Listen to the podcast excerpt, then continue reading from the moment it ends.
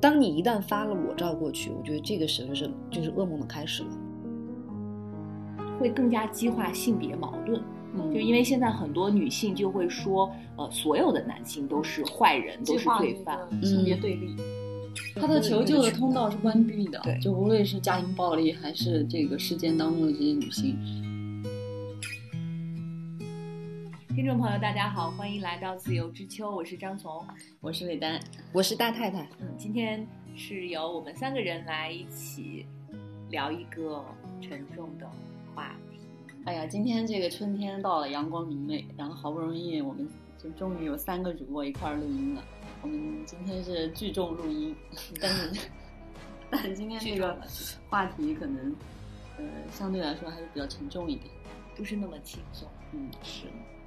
呃，今天我们要聊什么话题呢？大太太，你来给大家介绍一下吧。那行，我先梳理一下这个事情啊。我们今天聊的是一个近期比较热门的一个话题，就是新闻爆出来对，嗯就是韩国的那个 N 号房间的这个事件。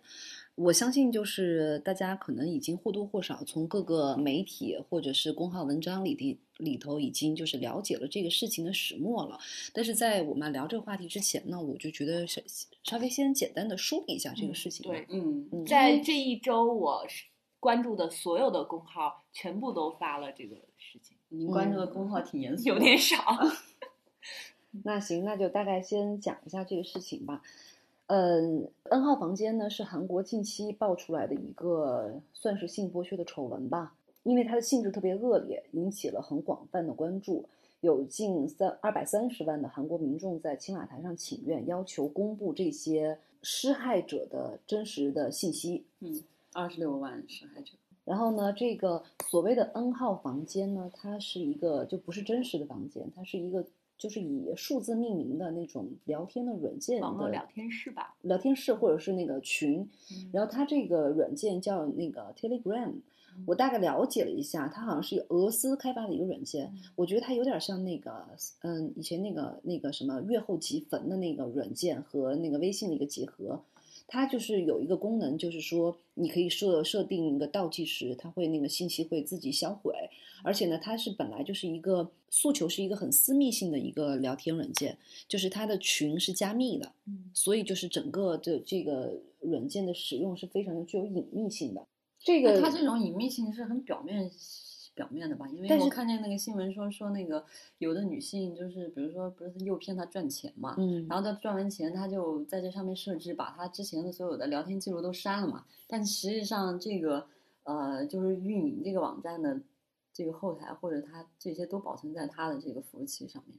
我觉得是这样，因为它是其实我觉得首先它的服务器是就是遍布在就是全全球各地啊，它有就是云服务嘛。嗯我我我是一直觉得就是这种东西，嗯，虽然就是月后积分这个事情，但实际上它的后台有没有就是留存这个东西，我一直对这种软件是存疑的。嗯而且当时她她是一个这个女生，其中有个女性就是发那个裸照给一个男客户的时候，她当时就是想着说这个东西有三秒自毁的功能，但实际上这三秒或者你有什么技术手段能把这个东西给存下来？嗯，对对，好多女性嗯好像都是抱着这种侥幸心理了。嗯对对对，所以其实这个东西就被韩国的某些人给利用了。对，所以这这讲这个就是 N 号房间的时候，我们把那个时间往前拨一点儿，它就是从一六年开始啊，这个事情要追嗯追追溯到一六年，就韩国有一个非法的色情网站，它是嗯被取缔了，嗯。然后当时有一个用户呢，这个用户叫神神，这也也是一个特别奇怪的名字啊，当时就声称说，嗯，他要就通过那个群的嗯一个社群的形式。然后呢，来发布这些所谓的就色情的这些影片，嗯而且据说这个神神好像是一个未成年人。那他们后来就建了，他首先是建了八个群啊，他就鼓励这些群的成员就上传偷拍的那些色情的影片，嗯然后并就是根据女性的那个身份来分类，有女教师、女学生，还有女护士。嗯一开始啊，这个就算是一个，我觉得就算是这世界没升级之前，它是一个简单的一个偷拍、一个色情淫秽、呃一个非法的一个就是服务和。嗯然后后来这这群人呢，慢慢的他就不满足于头牌了，然后就开始诱拐、诱骗这些女性，成为他们的奴隶。还有未成年人，对，有未成年人。这次好像受害者七十六个人嘛，其中有十嗯一个还是十四个是未成年人。嗯，最小的是十一岁，好像。然后我啊特别讲一下他们就是这种就是诱骗女性的方法啊，它大概是分两种。第一种呢，他们是先在那个就是社交软件上先先去那个就蹲点儿，嗯一旦发过自拍的这些女性，她们而且觉得可能可能就是姿色还不错，对他们通过这个自拍的这个这个形态来筛选这些女性。然后呢，他们会那个黑掉这个账户嗯，黑掉账户以后，然后就是这个女这个这个本来的这个使用者在登录的时候，他就能获得你的那个登录密码和你的那个就账号信息嗯。因为有一些注册其实是会有一些很详细的一些那个个人的隐私信息嘛，嗯然后呢，他会给你发一封类似于邮件，就说就是他是，比如说他是警方，然后说你这个就涉嫌到一些违法行为，然后呢要求你填写你的就是真实的家庭住址或者身份证信息什么的。当然，有一些人可能就是比较敏感一点的，或者比较谨慎的，就觉得这可能是一个诈骗行为，就就过滤掉了。但你不乏有一些可能就是比较真的你害怕。对，就把这个信息给填上去了。而且你以警方的身份，就大家其实对对这种公权力还是有点就是畏惧心理的。嗯然后一旦你填了以后，他知道你的住址，嗯就开始威胁你了。嗯就是要不然就会把你就是这些消息发给你的父母，可能这些比较年轻的小孩儿啊，发给你的父母，或者是说威胁要要找到你的家人，我知道你住哪里，嗯，这个是一个很可怕的事件。然后步步的就是引诱他们，就开始发裸照，这些就是成为性奴的一个前置一个前置条件。嗯然后还有一种呢，他就是公开招聘的形式，嗯他可能就招个宣传助理，他就以兼职的形式，利益诱骗。对嗯然后呢，可能就是通过一个正当的这个兼职的事情，先获取你的信任。因为有一个受害者说，他当时听到这个就是这个博士嘛，这个就后来是这个 N 号房间的一个运营者，嗯就是把前一阵被抓的那个。对对嗯，然后呢说听到他的声音和他沟通方式，因为他好像也是一个那个高材生吧，大学毕业，对嗯，然后呢，就是，嗯、就觉得这是一个特别就是善良，然后觉得声音很好听、很温和的男性嗯，然后就取得了他的信任。可能说，那这是一个兼职，我需要你的身份信息，需要你的银行账户。然后呢，当你把这些资料给他了以后，他会告诉你说，他们有一个援助的兼职，说你有没有就是尝试过相关的事情。嗯他会把这个描描述的很简单，就说你只需要跟筛选出来的客户聊聊天吃吃饭、聊聊嗯天，就就约约会什么的，就绝对是安全的，我保证你的安全。那而且就是很多就是受害者可能是属于一个经济状态比较不好的女性，嗯，而且他提供的这个费用是三百万韩元到六百万韩元，嗯这个大概是一个一万五到。嗯，三一万一万七到一个三万的一个人民币的收入，而且它是就是这个是单次的计件收费嘛哈嗯，就是次节。那其实韩国的话，就是整个的全民的平均收入大概也就是月收入就是一万一万左右嗯人民币。然后呢，如果说我们大概了解了一下啊，说像他的那个毕业生的那个就是初收入，就刚刚进入社会，大概是在那个两千五嗯，年薪是两千五百万韩元，韩元，嗯算了一下大概一万二月薪12,200左右月。薪两对。然后呢，他的一般就是如果像那个特别好的收入，就是他那那些大公司、跨国公司，三星、LG 这些，他的大概的一个平均月收入大概是三万三左右。嗯那一般的中小企业可能也就是一万出头，一万七左右。那你可想而知，其实这个按次级啊，三百万嗯韩元这个价格很高。放到放到哪个国家都很高，很吃顿饭就一万多块赚到手。对啊，而且你想，这些人对这些人就是可能就经济条件不太好的，可能就是有一些好像还欠了很多什么信用卡债啊什么。其实你想中，你想中国也有这个就是裸贷的事情。你想我们电影《燃烧》里边那个女主角不就是欠了好多卡债，然后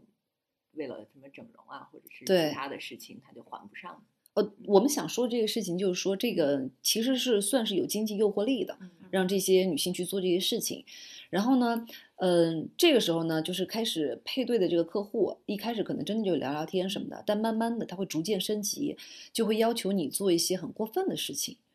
要你下嗯跪啊，或者是发裸照，发自嗯己身体嗯部分的那些裸露照片。嗯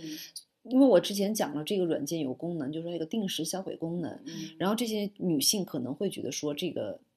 就是还好，它是属于我们一对一的私密的，你看了以后，马上它会去销毁掉了。然后呢，同时这个叫博士的人呢，会，嗯，他他们是同步的，就可能你在每个犹豫的当口，他就马上给你打钱。嗯，可能你的定金一百一百多万 韩币就打到你的卡上，就是它是有一，我觉得还是有一，就跟传销一样，它是一步一步突破你的心理防线，先是让你觉得尝一点甜头。对，尝一点甜头，让你先是感觉嗯没有那么过分，你觉得接受了，然后开始有点沉没成本了，就我已经就是付出了这么多了，而且已经有一点钱到账了，对对，一步步一步步的，就是这个就逼诱你。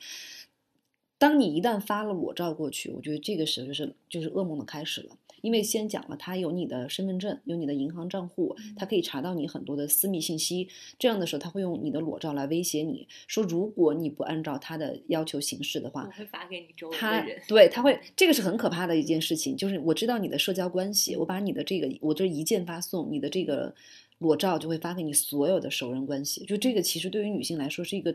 特别可怕的事情，就是你已经退无可退了，哪怕我不要这个钱，但是这个威胁是非常实在的，所以后来就这些人可能就成为他们所谓的性奴隶。嗯，就一开始这个博士是可能就是大家就这，我觉得他都不是一个非法的一个，就是像类似于非法的网站的运营了，因为我觉得那种非法的就是网站运营，它是一个买卖关系，就有内容提供方，大部分的人我是一个买卖方，对那所以我花了钱，我来就是看这个视频，嗯，我只参与消费的这个部分。对，但是呢，这个 N 号房间的事件呢，我觉得就是还有一点区别，因为他有一句话叫说，进入房间的每一个人都是杀人凶手。我觉得这个一定不是耸那个耸人听闻的一个就是口号，因为为什么呢？就是它这个运营机制有的关系，就是它这个房间，首先它是。嗯，他在进入 N 号房间，N 号房间是一个最高级别的一个房间，嗯在之前有个有很多所谓的高墙房，嗯就是他会有一个用户筛选的行为。首先，你必须你要就是发那些淫秽的视频，嗯你得上传这个资嗯源。其次，你必须参与那种淫秽的聊天，嗯，就是你的把柄要先抓在他的手里，你就一定要。让你成为一个共犯。共犯。而且呢，就是如果你不能潜水，你潜水会被踢踢掉。嗯就一旦就是你的表现良好了以后，这个不是说金钱关系，不是说我就花多少钱我就能进，要参与这个内容生产、内容运营这一整套产业链，他都参与。所以你就只能就是你最后是就经过了层层的筛选，你才能进入最后的那个 N 号房间。所以这个这个它的隐秘性以及它的这种层层层筛选的这种机制，也就是让那个记者好像蹲点了是两年才嗯收集到的。本身警察在破案上就增加了很多难度。对，然后好像是说有一个会员举报过的，但是警察没有没有搭理他。嗯，一个是因为可能一方就是没有引起重视，还有一嗯方面可能是他搜集的这个证据他的级别不够高，嗯，嗯，他他没有深度参与到这个，所以这个呃记者好像是蹲点了两年才就是收集了足够的那个资料嘛。大概的事情就是这么一个事情啊，我们简单梳理了一下。然后这个事情的恶劣程度呢，我觉得是毋庸置疑的。但是我觉得比较值得讨论的是韩国民众的一个态度。嗯，首先啊，就是官方他是以涉案人员很多是未成年人，他拒绝公开他的信息嘛，怕他们就是就重返社会的时候会有一些身份障碍。嗯然后这个就说，其实这么多受害者，他们的私密的信息、他们的那个裸照，还有他的那些视频就满天飞的时候，然后你你要保护的是这些施害者的身份。然后就有有一个网络上的一个网友就说，他说这个这个国度，韩国这个国度好像是这些法律，好像是为了保护施害者而存在的。不是保护有钱人而存在的吗？也是因为你看之前那个韩国不是出了很多那个演艺圈的那个性丑闻吗？对对，从从零九年年初吧，嗯好像就是最早这个事情开始是有人发了网上一段视频，嗯是在一个夜店门口，嗯就是好像是一帮人把一个人拖出来，嗯打他还是我不太记得了，是打他还是就是把他赶出来？嗯，这个视频发上去之后呢，大家就发现这个夜店是一个明星，李胜利嘛，对，叫李胜利的那个明星，他好像是一个男子团体吧，是个男团，是是叫什么 Big Bang 哪一个啊团体的一个成员，嗯呃，是他好像有股份在里面，还是他是实际的运营者，反正是跟他有关系。这样顺藤摸瓜出来呢，就发现他们这个夜店好像里边就会有一系列的这种，比如说把女性迷奸，然后就是一个他们，就是嗯拍视频上传。淫媒，对对 对，然后他还会呃招待那些就是东亚各个国家的一些有钱人来，就还有一些政要吧，对对对，嗯。会会有一些那个就提供性招待的这种事情，嗯。然后进一步就牵扯出了其他的明星，就是那个叫郑俊英的那个明星，他更恶劣，就是他会亲自把女性，就是把她给她吃一些什么东西，或者在她的饮料里放一些什么东西，让她不省人事，然后对她做一些就强奸啊或者猥亵啊这种这种事情。嗯，嗯，然后会把这个视频拍下来，跟他周围的人来分分享享。嗯嗯，这个事情是当时呃，反正是非常的受关注，因为他们算是就是公众人物嘛。嗯，但是受关注，最后他他没有定那论，法律就是这事儿有有下文吗？就是没有，下文不是有下文，就是最后判的好像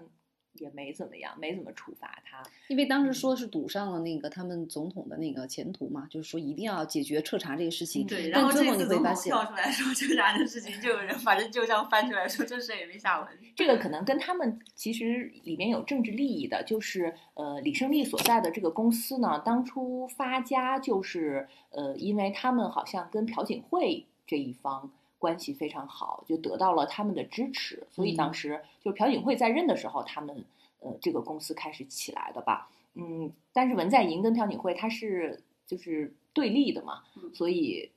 也有人说哈，就是呃，查他们或者是把这件事情爆出来，其实是因为朴槿惠失势了啊，对政治斗争。政治斗争嗯但是我觉得比较恐怖的时候，因因为就韩国就是一个一个算是东亚四小龙嘛，然后一个就是已经就是五五千万人口，嗯，但是那个就是经济是整个的人均国民经济收入是排名第二十六位，全世界二十六到一八年的时候统计。对，但是实际上它整个的经济呃就是支柱就是那些跨国的企业，像三星、LG，对嗯。但是所以我觉得比较夸张的一个事情就是，它可能就是百分之六的这个就国跨国公司在支撑了整个的那个国民经济，嗯，所以那就这样，这这帮那个所谓的公司的运营者以及跟那个政府的那些关联，就会让就会整整个控制了整个这个这个国家的对，他立法和舆论历史原因，就是最初我们好像在有一期节目里提到过，嗯哦，还没播。最初那个朴槿惠的父亲朴正熙在当总统的时候，呃，当时是有一个韩国的经济飞速发展，它的发展就是完全依赖大财团，嗯他们就是支持这种财团的来，就是让你把公司做得非常大，通过这个来带动国家整个国家的经济。然后在呃九七年金融危机之前，其实是有一些很良性的中小企业，但是一遇上这个经济危机，好像他们呃是跟那个 IMF 合作嘛，就是我们在那个去年的电影《国家破产之日》里边也也有看到过，他们在说这件事情，就是 IMF 提供了帮助。导致他们很多这个中小企业就最后破产了，嗯留下来的还是这些最大的这些大财团，嗯就这种现象是越来越严重的。嗯所以难免就是你全国都只依靠这几家企业的时候，这个政商勾结就会出现。嗯，那我继续讲啊，就是那个大家民众的一个反应啊，就还有很多人是觉得说很委屈，很多男性觉得很委屈，觉得我花了钱，然后现在我还没有就是就享受到这个观影的服务，对昨天不是还有一个 会员自人是自杀了，说就是因为他的他担心他的信息会被曝光、被公开是吧？？对对那我觉得就是这个这个这个其实消息是挺好的，他那句话你也知道他吗，没想到会闹这么大。嗯，对 对对，因为有一个说法是这样讲的嘛，你想韩国的整个人口五千多万，二十六万的这个就是就是观影的在 N 号房间进进出出的人，一百相当于就是一百个男性里头就有一一个个人是这个就是会员。嗯。那就很可怕的事情，就是说这些女生说，我可能你的你你你擦肩而过的每一个男生都可能就是看过这些嗯，施暴的这些这些视频，是，而且很多就不只是韩国，在中国国内，比如说像在微博上，也有很多这种言论，就是说，嗯，他们会对嫌疑人非常的宽容，然后还有人想要想要资源，对啊，很多人就开始搜资。嗯源。这太荒谬了。其实当时那个那个事情就是就就是零零几年的时候，那个是阿娇那个事情出来以后对，对对，也是也是大家都在求资源。对，所以他就说那个就是在控诉这个社会嘛，说制造了这种就是对于受那个加害者宽松的这个环境的社会，就是一个对，就是犯罪成本很低。最大的一个就是一个一个 bug。而且本身韩国的偷拍，其实这个事情在前几年是非常严重的。是啊，嗯就那天那个张女士发那公号，就上面说那个厕所那个照片震惊我了。对对嗯，女厕所上面一个针孔摄像头的那个照片。对但现在不仅仅是韩国，我觉得现在就是这个针孔摄像头的这个技术，就是现在你看我我觉得特别有意思。我前两天看了一个那个一个广告啊，嗯，就说那个王者荣耀嗯可以就是帮你查那个真相那个针孔摄像头。因为它那个针孔摄像头是要接入那个局域网的嘛，嗯它是有一个什么设置，你可能可以就是现在很多网上有很多这种帖子，就教你怎么查，因为它可以看你的那个设备设备数量。啊就如果你发现有那个就是除了你的手机和你的电脑以外接入网络的其他设备，那肯定是有问题的。对对对，然后之前我是那个有有一个公号叫魔咒，不知道你知道吗对它有点那种算就是那种呃非现实写作的一个那个半非现实主义写作嘛，他把那个新闻写的就特别像小说一样，特别有意思。他们之前是出了一个那个衍生品，是那种门档。门门档，嗯对。对然后他之前我不知道现在他们出没，他说他们正在研究一个东西，是可以 那个识别针孔摄像头的一个东西。嗯，哎，我我们那个上次我们一帮人去东京时候，他们刚到我们住的那个 M B N B，他们就开始看那个局域网的那个，看有没有其他设备这个东西。我不知道他们怎么看的。就是看你那个，我我觉得，所以我之前那个 Airbnb 也爆出来很多事情，就是那个民宿，嗯，就是装那个针孔摄像头。嗯，是，我觉得这个，所以我现在就对那个民宿特别害怕。我不太，上次我们也是说日本去日本的时候，他们说咱们就可以住民宿，我说我不要。你可以一直敷着面膜。但是好像日本没有听说过有这种事情发生爆出来是吧嗯。我是在想，我那天我们还在聊这个事情嘛，嗯。就说是不是因为那个日本的那个就是所谓的就是色产业 情色产业非常，它是非常轻松易得，而且它发展的非常完善，在法律允合法许之内。嗯对啊嗯，所以就是有一个就是疏解的渠对道嘛。对，就之前我们就是在就是那当时那个取缔呃东莞的那一系列的那个就是色情服务的时候，我记得有一个专家当时讲过这个事情，他说其实真正的疏导是让那个这种情色服务是应该合理化，然后规范化。嗯，就你可能就是做定期的身体检查，然后就是有一系列的，就是所谓的行业规范。因为，嗯、当时那个话我觉得说的有点有点那个耸人听闻啊。他说，就是因为你可能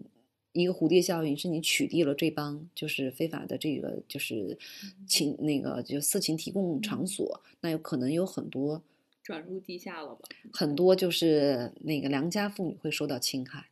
嗯嗯。嗯，我觉得“良家妇女”这个词是不是也有它？就是更好的保护这个性工作者嘛，就不要污名化，然后合法化的保护性工作者。嗯，所以就是就韩国这个事情，嗯，我们也是采访了一个韩国人，他是九零后一个工薪阶层吧，嗯。嗯，他就说在韩国国内这个事情引起的关注度也是非常高的，就像刚才我们说的，有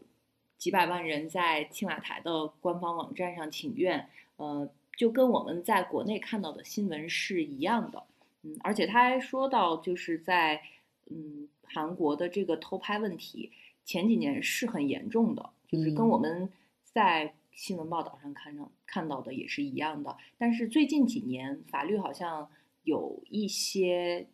变严了，嗯如果你要是呃偷拍或者是上传这些偷拍的视频，警方是可以根据线索很容易就找到你的，然后这个惩罚的力度非常严。嗯就是你要判刑啊、罚款啊什么的。这个现在的惩罚力度非常严，所以嗯，基本上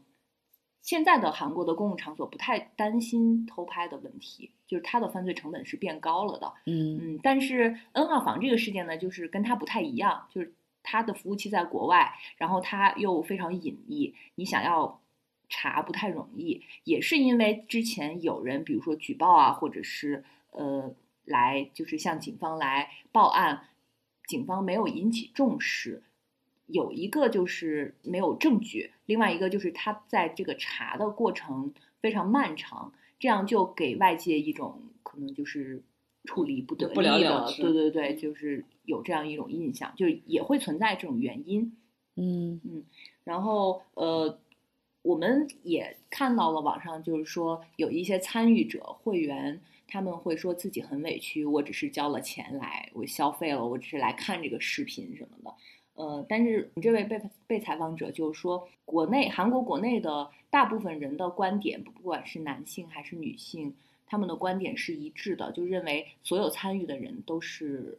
犯罪者。嗯，这个观点他们是非常一致的。但是他比较担心的是，通过这个事情之后，呃，会更加激化性别矛盾。嗯，就因为现在很多女性就会说，呃，所有的男性都是坏人，都是罪犯。性别嗯对立。对，这个呢是我们了解到的韩国国内普通民众的一些看法。嗯嗯嗯，然后我也觉得，就是他说的有一点是值得我们关注的，就是这个性别矛盾，嗯嗯因为我们期望的是男女平等，而不是对立。嗯嗯，然后希望就是能互相理解，而不是指责和怨恨。嗯但是我之前就关于这个性别平等的这个事情，我觉得就是有一个比较有意思的，我听到的一个论点啊，就现在以前你看，就是嗯、呃以前从一开始的女权主义，现在逐渐说换了一个词叫女性主义。嗯就女权可能觉得女性要凌驾于男男男性之上，但女性主义就是征求就是诉求是一个大家平等对立的一个呃平等平等的状态。我们看到现在很多就是整个东对整个东亚其实，嗯，环境和舆论其实并不是很好，哦，而且这段时间就是这个事件频频发生之后，就会让我们这些旁观者觉得非常的无力。嗯我周围就有很多女性朋友，她们，呃，现在就是会说，呃，我气，我这看到这个新闻之后，我气到睡不着觉，嗯呃，说呃，不要在我面前提任何关于韩国和跟韩国有关的事情，我觉得很恶心。啊，这么严重？对，因为它其实这个就是它不仅仅不仅仅是一个非法的一个色情服务，它其实真的就是涉及到暴力。对对对，虐待对身体的伤害啊，对伤害罪。就是我我觉得就看到他那个文字的描述，我觉得我都有点不忍卒读，你就觉得你的那个镜像元神经已经开始发展了，就是很很可怕，这是一个很可怕的事情。我们其实不排除媒体肯定也会选择性的报道嘛，特别嗯是国内的媒体，但是这个事件的恶劣程度其实是超乎我们想象的。嗯嗯嗯，就我们肯定是非常坚定的认为所有的参与者都是有罪的。呃，不过就是我们国家的情况会更好一些吗？其实也好像也并没有。像今天早晨，我们就看到《新京报》有报道说，在国内也有类似的网站，嗯也有类似的网站，它的注册人数达到了八百多万，呃，里边就有非常多的未成年人。而且我记得一八年的时候，当时就是爆出了一个那个迷奸的那个产业链。嗯，九幺那个，对，在九幺上，他就卖，他是那个药厂把那个把那个就是药先卖给医生，医生根据那个需求调配出来的东西，然后卖给那些地下的非法的组织者，然后他们在那种九幺这种类似于这种色情网站上，嗯。然后兜售，然后也是有一个群，这个群里有很多人，就是使用者会分享他们的使用经历，就比如说他有有一些人可能就是。上传他迷奸了女性的那个过程，然后有一些可能是他求而不得，他可能喜欢某个女性，但一直就是没有得到回应嗯，然后就采用迷奸的方法，然后还有大家分享说就各种使用的方法，就比如说有一些药它可能有一点味道，所以你一定不能用那个嗯清水，公要用在什么里。头？对，然后然后很多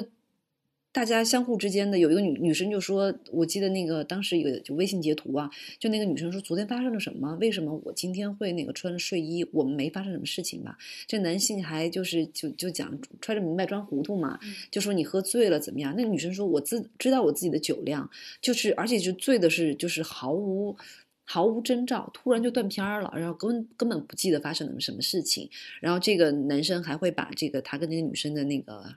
聊天截图，就当成一个自己的战利品。还有就这些药，它其实是精神抑制类的药物，其实是对那个人的身体有挺多伤害的。然后有后遗症，有一个女生被就是被下了迷药以后，第二天是那个她会有一个那个有些人的反应不一样啊，她可能就是整个的。走路都会那个特别吃力，然后出了车祸，然后这个人就是这个使用者把这个车祸现场拍出去，就觉得说，你看这个药的后劲有多足，就是你你真的就是真的就是这个我们有恶的距离，你就你这个离我们好像就是很远，但你就你看到这些一群男性在分享这些事情的时候，嗯，感觉这给我的一种感觉就是好像男性在复仇，就是对女性充满了这个。厌恶跟憎恨，所以我我刚刚没讲完，就是想说那个所谓的现在，哪怕是就有点过分的，就他们现在经常讽刺的所谓的中华田园女权主义者啊，其实说就是你这个也是一种对男性的性别歧视。我之前就是我听到一个观点，就说像亚洲女性就被父权文化统治了这么多年，哪怕你现在激进一点也是没有关系的。嗯嗯。因为我觉得，就很多在你你就是现在，因为我觉得我们是在一线城市，其实跟我们的行业有关系，我们接触到的信息有关系。其实我们对这种呃隐性的这种性别歧视，我们其实还是很敏感的。对。但是在很多地方，其实可能这些受压迫的女性，她没有意识到自己是在受压迫。嗯，是对。所以像这种 Me Too 运动，我觉得它发展起来，哪怕它有有有点过度化的。矫枉必须过正，我我觉得对，就这个意思。其实，在整个像东亚三国，我们经常会拿出来比较嘛。嗯，就女性的社会地位，好像在每个国家也都不太一样。像我们刚刚说的日本，日本这个国家，反正也挺让人一言难尽的，就是女性好像感觉我们感觉地位非常低。嗯，是，就是你到了在地了之后，你对这种感感觉是很强烈的。因为你你你在大街上那个闲逛或者走路的时候，你看见上班族，你可能对面过马路过来一群上班族，对对对，可能百分之九十九都是男的，有二二三十个里面可能有一位女性，啊，是上班族的一员，这个就非常明显的有这种感觉。然后你再看，呃，影视剧里头，女性基本上都是在做一些公司里面。比较边缘、基础的职基础的职务，嗯，当然最近这几年可能稍微好一些了，嗯，就是也会有一些大女主戏出来，比如说女的成为了这个领导，嗯，然后那个呃，就像咱们上次聊的那个卖房子的女人，就是，嗯，就是女性成为了女强人，也会有这些大女主的戏，他们其实也是在反思这个事情。就前段时间我还听到一个新闻，就说。这个日本女性到了六十岁以后，纷纷开始跟老公离婚。嗯，就是六十岁，她有这个保障了，社会保险给她提供这个生活的保障了。她也，她那个子女也长大成人了，她基本上不需要这个丈夫这个这个基础功能，她不需要了。嗯，然后那个丈夫就非常的懵逼，对她完全生活不能自理，然后子女又不愿意跟着她一一块住，就就是这个社会就是。嗯，发展到这个程度的时候，就是女性的这些需需求就会慢慢的浮现出来，尤其是在大城市。嗯，而且你，我不知道是你们有没有这种感觉啊？我觉得好像就是日本、韩国和中国，我会觉得中国好像女性的地位。更好一些，更好一些。哦因为你知道，当时我看那个就是八二年的金智英这本书嘛，就这本书，其实之前还有本叫《素食主义》，它有点相似，它都是就是讲女性的那种呃悲惨的就境遇嘛。它没有那么像《N 号房间》这么耸动，它可能就是那个涓涓细流、娓娓道来的感觉。我我看完了以后呢，就是都它都是以那一个女性就是在那个受到压迫，整个社会以及家庭的压迫，后来产生一个精神病变开始啊。我觉得就是让我这个故事可能没有让我产生特别大的那个就是震动，但是它有一些就是注释，我觉得就是让我就觉得，哎，两个国家都是现代现代国家，但是我觉得好像大家的那个法律进程是有差异性的。嗯就比如说他那个户主制度，就他以前那个韩国是规定法律规定，就是子女是必须跟跟跟父姓就算哪怕你女嗯那个后来母亲离婚了改嫁了，但是那个子女的姓氏是不能改变的。嗯然后这个户呃户主制度是到二零零八年才废除的。嗯但是我查了一下中国，中国其实它那个就咱们宪法里头其实没有规定说子女必须跟跟随父姓，但是婚姻法里头有一点就提了，就说可以随父姓，也可以随母姓。嗯就是你你想这个事情其实是比较宽松的，嗯，因为很小的时候就有同学是随母姓，对，就是他没有嗯他没有法律禁止这个事情。对这个可能也是跟我们对历史原因，我们在五四运动的时候就已经提倡男女平大破大立嘛对，然后又加上四九年以后，我们有一个口号叫“妇女能顶半半边边天天”，因为国家建设它不只是就是这个时候已经不是单纯的战争时期，你需嗯要上前线打仗，那。国家在建设的时候，肯定有很多工作是需要女性来做的，你不嗯。能在家里当家庭主妇了。嗯，所以，而且有一些是就是呃比较适合女性的工作，轻工业吗说对对对它从重工业发展就是比如说纺织厂长江对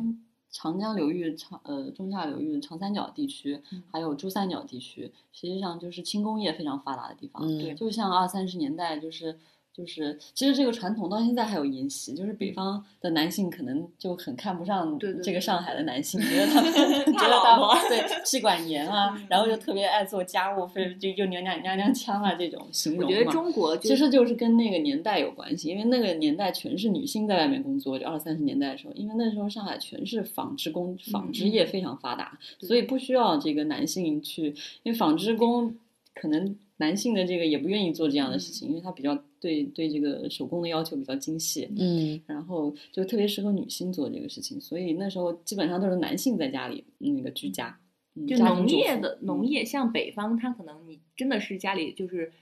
很多农业大省嘛，你需要种地呀、这种体力劳动活儿，可能就确实家里得有得有男人才对对行。得有劳动力嘛，嗯而且中国就是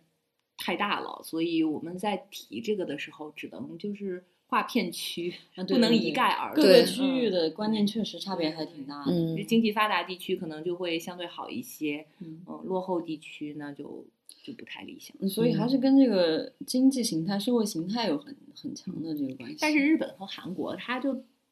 本身面积就小，像韩国只有我们浙江省一个省这么大，嗯人口也就五千多万，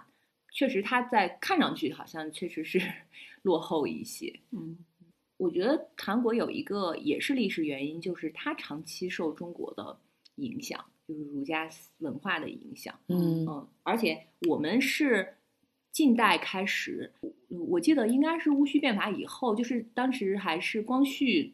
那个朝代的时候，就已经有女校了。嗯，就是嗯呃，当时好像是慈禧太后让袁世凯在天津办学，嗯在天嗯津什么小站练新兵，对，呃，他就创办了中国可能应该是第一所女女子学校。嗯，那个时候就已经开始了这个进程。我记得他当时，因为他不是有好多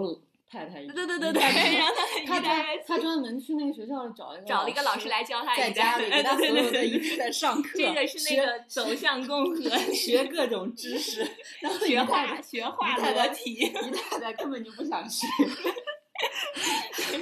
嗯，对，就是，但是韩国是没有的。你像那个，可能甲午战争之后，嗯，朝鲜它就被日本占领了，呃，嗯日本又对它进行了可能有个一百年还是就反正很长时间的一个殖民，呃，然后他们才开始独立，真正的独立四五年以后，嗯呃，所以他们有这个很很长时间的这种。被殖民史对，对对，就 没有一个很好的这种男女平权的环境。嗯，但是其实他们反而是在这两年，就是最近几年里，他们的这个反应也是最强烈的。我们很少看到日本有像 Me Too 运动的时候，在日本完全没有什么引起什么波澜，我感觉好像没有人提什么某某导演 对女性嗯韩国不好，但是韩国就出现了非常多，就是从嗯好莱坞开始蔓延到了亚洲之后，然后中国有很多，比如说高校的事件，然后在韩国就非常多，然后像梨花女子大学就经常会去搞一些游行，嗯，嗯，这种就感觉他们也是比较特殊的一个，还有，我觉得跟韩国的那个高度发展的娱乐娱乐圈的这个产业有关系，因为它其实就是说，它是一个，就是我们经常说韩国是一个流水线生产，嗯，它的这些，首先它的整容技术嘛，你长得不好看，你可以整嘛，对吧？然后它有一套的那种就培养 idol 的这个就是产业性的东西，所以每个人可能就是你从一个素人到一个爆红的明星，你这个速度可以就是很快，而且很知识化的一个生产，所以他对个体的人就没有那么尊重。那而且就是这个，它产业发越发展的时候，就所谓的个性化越不足的时候，个性消失的。个性消失的时候，你你作为一个其中的一个链条，你一个螺丝钉，你的那个受制于整个体制的这个影响就非常深。就是我既然可以培养你，我也可以培养其他人，嗯，是对吧？所以我觉得跟他，所以为什么所所谓的 idol 就是韩国那个娱乐圈的鄙视链嘛，idol 是最下层的，接着是歌手，再再是演员。因为演员的话，其实你看他是需要一些特性化的一些存在的。嗯所以他的地位可能好一些。很多之前，所以就去年爆出了很多那种就是韩国的那些 idol 就自杀的事情。嗯，对，嗯，其实自杀这事儿可能是日本人最严重吧？韩国好像比例更高，在亚洲、东亚里边，嗯，是吗？就就是演艺圈嘛。嗯整个整体的自杀率，嗯嗯，就这个，而且有些可能是你耳熟能详的一些明星，就所以这个事情就让对我觉得真的就让我当时觉得说，就是为了撼动整个的那个环境，这就飞蛾扑火的姿态，而且他们自杀的那种，就是这个这这手段吧手段，我都觉得是，但是后来不是说也也不确定是不是自杀了，就是我觉得？这个不是这种比较成熟的，就是发达社会啊，嗯。就是经常那个日日剧或者影视剧就会说一句，就是毕竟日本啊是一个失败了就再也站不起来的社会，就是嗯哦。对这种嗯污点、嗯。耻辱，嗯。就是完全没有原谅的空间。嗯。嗯，可能可能这个，我觉得您刚说到自杀吧，我觉得可能跟这个也有原因，就是你像我们这个社会不断的追逐热点，然后大家的注意力非常分散，你可能今天发生一个事儿，过三天别人就忘到嗯脑脑后了，可能并并不像他们这个，嗯，大家的关注点这么集中。但是我觉得日本还有跟那个武士道精神，它本来就是一个热衷于自杀的民族啊。热衷于自杀，就是要么就是自杀了，要么就是再也不出门了，就就就就自闭了。嗯就就就是这这种选择，就是就是他们所说的，你一旦经历了失败，就再也无法站起来的社会。还有没有关系是跟他们那个就是嗯岛国嘛，就太小了，嗯大家都是你你无处可逃。对中国这么大，就是逃到一个地方还是挺容易的。你东山再起，并没有什么机会，因为他们所有的行业、所有产业非常成熟了你并没有什么没有开垦的处女地让你去东像他们山再起。他们经常会说，呃，在日本，就是你知道这个人的年龄，大概就能知道他的收入，对非常稳定的。像我们这种暴发户富二代不太多。啊，对，因为还有一个原因是因为就是不可能越越过你的这个年龄和阶级啊！你不像你二十几岁就能拥有豪宅、拥有拥有豪车，你在高级饭店吃饭的永远是五六十岁的老年人。因为还有一个问题是因为就是在日本的企业里，它排资论辈这个东西是非常就是嗯就是重要对他们所有的，而且他们几乎是那个终身雇佣制嘛，就是一个很稳定的他们关系。不会像我们这样频繁的跳槽。对，韩国好像也是，就是你你比如说你是多少多少期，就是特别是那种律政剧里边，嗯。你是呃什么研修院多少多少期，那谁是多少多少期，这个就很所以提到这个事情，我就想到我当时听到这个 N 号房间的这个事情嘛。嗯。嗯，其实看到是这么一个七十多个人的数字嘛，但是嗯。你具体到每个人身上，可能就是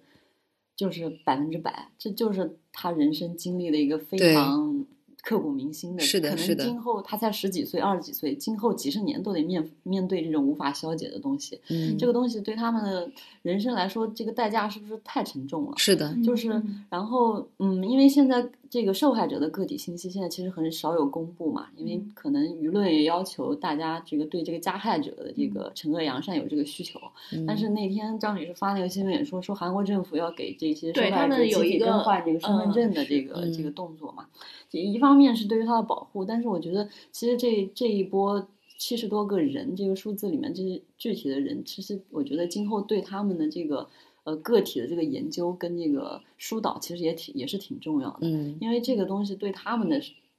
自身的这个精神上的伤害其实是最大的。就嗯当然身体上肯定也有这种各各种各样的伤害嘛，但精神这个东西可能是伴随他一辈子的这个事情。是嗯，然后我就你们刚刚也想刚刚讲到这个对他的这个呃伤害为什么会是这么致命的，就是呃，然后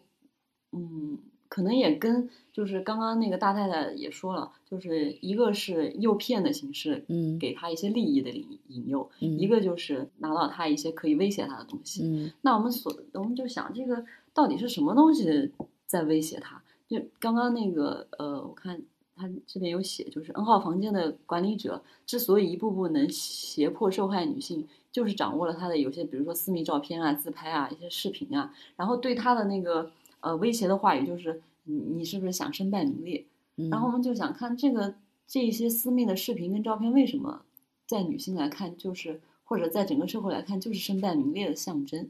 啊，为什么男性就不会？对对对，我们换一个性别来想，就是如果男性的一个裸照露出去了，会不会有女性这个角度这么严重的后果？就是真的能到身败名裂这个程度，就是你此生再也，就是你中一生最大的污点。身为一个女性，我觉得男性不会有这么大的那陈冠希那件事情的时候，陈冠希好像对他的影响，一定没有对就其他的女性的影响。对啊对对对，肯定影响不是不是那个，所以我就想讨论一下这个女性身体裸露和这个身败名裂到底是这个关系是怎么构建起来的？就是大家怎么怎么看这个事情？我觉得有一个事情就是很明显的，就男性可以露上半身，女性就不能露上半身，有什么区别呢？对呀因为女性有乳房啊，这男男性也有乳房啊但是因为女性的乳房它有一个哺乳的功能。你有没有想过不是一个问题？女性的乳房有一种性暗示的功能。有那一年就是北京这边是奥运会的时候，嗯就是说不要光着膀子上街，就是对北京那时候榜榜爷特别多，而 大家很喜欢，就是热的时候把那个肚，你知道有你知道有些那个就。是大爷很喜欢把那个就是那个衣服就是卷到肚子上，对，而且你你能经常，甚至在北京这么这个北上广这种一线城市，我可以负责任说，我经常看见男性在路边便秘。哦，我对对对你你可以对对看见对对，女性吗？很几乎我没到看见过。对，除非是小孩儿，大人让他他实在憋不住了，嗯让他在路边便秘。我昨天站在我家阳台上，就看见大白天的时间，他就站在马路中间的花坛里便秘。嗯嗯，他把他把车停在边上，他他站在大马路中间，太糟糕了，这个。嗯，我还遇到就是那个就所以他对他的他的这个身体并没有强烈的羞耻对啊感，暴露对于暴露于日光之下，而且是这样的，就是当一个男性站在这里便秘的时候，女性她是不好意思经过的。对呀、嗯嗯，即使女性经过了，可能也不是这种，就比如说就女性自己就会觉得不好意思。对，就不存在什么嗯侵犯或者、对或者这种这种这种观念。你想，如果一个女性站在这个大哎，大马路中间的花坛里边，你那那是一个精神有问题了对啊、你有没有想过一个问题啊？就是你看我们的卫生间的构造，嗯，就是男性和男性之间的小便池之间是没有隔挡的，是不是？嗯对对是对对，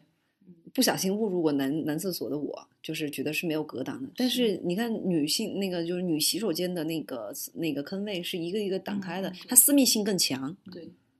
是。就你你你说就感觉这个第二性征的暴露对我们来说还是一个非常有羞耻感的事情，就是身体对我们来说也是，就像前段就经常每年一到夏天就开始争论要不要带文胸的事情，嗯呃对啊，对吧？就是凸点到底是不是一个问题？但是男性其实也凸点啊，对、为什么？对他们就不是问题呢？对啊所以我就觉得很奇怪的一个事情。就是这个事情有什么值得讨论的？就是区别对待的这个事情，在生活当中非常常见。就是就是这个无孔不入的这个区别对待，可能造成了我们对身体就是本身就是非常羞耻的。嗯嗯，然后然后再加上这个嗯本身的羞耻，然后再加上这个这种这种本身是私密的视频，然后威胁你公开给一些其实你不是太熟悉的人，嗯其实身边的人不是太熟。我们这个私密的身体可能只会跟最亲密的可能有一些嗯展现，但是这种不熟的这个这个这个威胁对我们女性来说是很有效的。相反的，如果我让我假想一下，对男性的这个这个威胁可能就没那么大。嗯所以我觉得这也是一个嗯值得我们自己就是思考的事情。所以就是还是男性话语权的问题。刚刚说到就是那个就带不带文胸的这个问题，我会觉得就是说，就很多人不是遇到那个就是咸猪手嘛，在可嗯能在公开的场合，对，去年那个我记得北京夏天整顿过那个地铁猥亵的事情，对嗯，整顿嗯整顿大概有那那次还是力度比较大的，大概有两个月。你记不记得有一个声音叫我们所谓的荡妇羞辱嘛？就是很多人会觉得，就是你会遇到色狼，是因为你的穿着暴露，你不检点。对，对，是之前那个女明星这个就是叫什么？这个就是我想说的那个，呃，那个那个女生啊不是吧？叫什么热叫依扎热，依扎嗯对，就你因为她就说的这个不穿内衣的问题吗？对你说的这个问题，就是我想说的，其实还是这个父权的话语想塑造一个不完美的受害者。嗯啊，就什么？但我们我们说什么叫完美受害者？就是嗯，一个年老的女性走在回家的路上，嗯被一个陌生人莫名其妙的一刀捅死了，嗯这个叫完美受害者。他没有嗯任何对社会没有任何危害，他也嗯没法保护自己，然后被一个陌生人捅死。嗯但你这种不完美受害者，就是因为你穿着暴露，嗯，因为你深夜走在路上，对你你深夜深夜走在外面，然后你搔首弄姿，嗯嗯，其实，在那个 N 号房间不是也说过这个问题吗？当时他就说很多他们会选择那些自拍了暴露一点的照片的自拍的，就是裙子穿的短的这些来下手。然后我刚刚为什么就就是特别强调一下说，就是还有那个就是兼职诱骗这个事情嘛？我们说了一下大概的就是韩国的人均的收入以及他这个提供的这个资金的这个作为那个诱骗的筹码。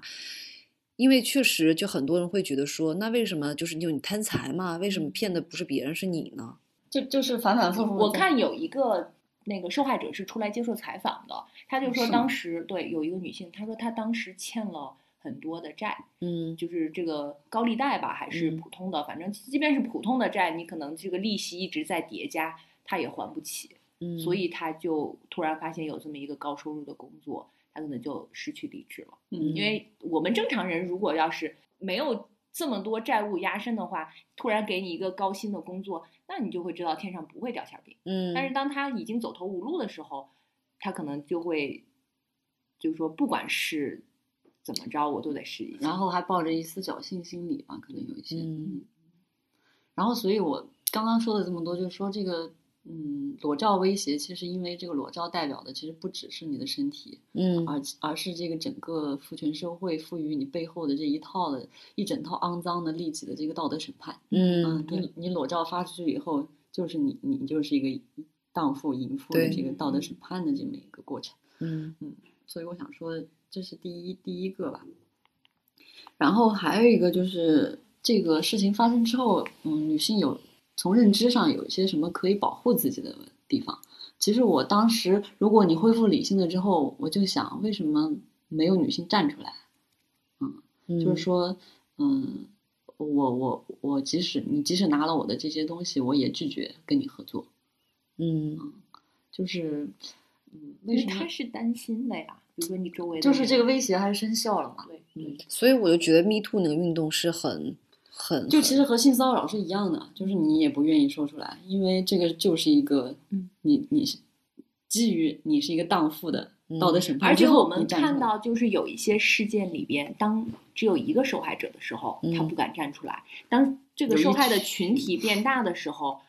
大家可能就会有勇气。这个就是我们之前在那个我们之前有一期节目，就是跟小佩和小周在聊的这个群体的这个对对对，整个的社会的环境是对受害者是一个不宽容的一个状态。大家就会觉得，嗯，为什么偏偏是你啊？对女性就是比较不宽容嘛，就是所谓的我们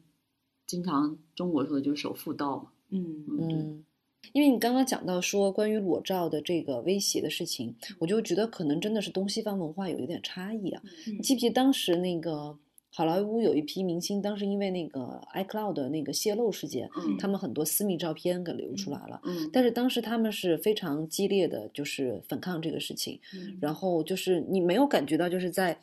嗯像亚洲文化这种，就觉得这是一个是一个羞耻，嗯对，他可当然肯定是羞耻啊，就是因为一一般的人也没事儿，也不会就随意的暴露自己，但是你会觉得就这个事情对他们的影响没有那么大，他们会就是勇于反抗这个事情，也是我说为什么就是 Me Too 这个运动，我觉得就是真的非常对于女性文化来说是非常有价值的事情，因为他 Me Too 的就是说我这些受害者，我不再沉默了，我愿意站出来来反抗这个事情上，嗯。你愿意就是让其他的，就说所谓的就是你你可能自己是一个小小的光点，你可能是一个。不容于社会的一个一个受害人的形象，可是当这帮人一起站出来，哪怕一般的民众，你给这些受害者传递一个善意的信息，嗯你们就是受害者，这跟你们没有错，跟你没有关系。嗯，而且，嗯，那个我记得那个美剧《难以置信》里面也说，就是说那个警察，嗯、收到这个报案之后，其实是他是鼓励女性去报案的。嗯你知道为什么？如果如果这个呃加害者就是频繁被被不同的这个女性报案，这反而会帮助警察来找这个加害者。嗯，如果这个警察从来没有收到过任何报案，他可能也他就不重视。对对对，嗯而且他而且他就不会联想到同一个人，有可能就是同一个施害者在对这些女性进行侵犯。嗯嗯，其实你就你去报案的这个动作，可能就是呃加速了警察找到这个这个这个受害人的这么一个过程。嗯，哎，其实我我我觉得比较就是好奇的一件事情啊，你说这七十六个受害者嗯，在中途为什么没有人报案呢？就其实还是被他这个威胁威胁的死死的。嗯，而且就中间就而且就会越陷越深。对他他，所以我就说，他是一开始没有选择报案，他接下去肯定就是越陷越深。嗯我觉得最初的觉醒就是在他刚受到威胁的时候，嗯嗯，他因为后边就是你会，他已经他的威胁会更严重。他已经和这个群体成为一个共同体了。他一开始先让你发你的裸照，可能裸露了，比如说上半身。对，还如果这个时候曝光对这个时候你没有开始呃采取措施的话，那他可能会让你发更暴露的照片，那你就会想，我就越来这个东西给了他的越多，我就更不敢再去选择站出来什么的。嗯，对他和这个这个这个整个这个机构就已经成为一个共同体了。嗯，他就不可能再反抗那个机构了。嗯这个让我想到那个，就当时那个房思琪，啊房思琪的初恋乐园嘛。当时他其实这个就是这本书其实这个这就让我想到家暴的问题。就最后你为了让自己能那个好受一点，你会合理化这行为，你会让自己 以为你自己爱对你爱上了这个受呃那个施害者离不。开这个施暴者了。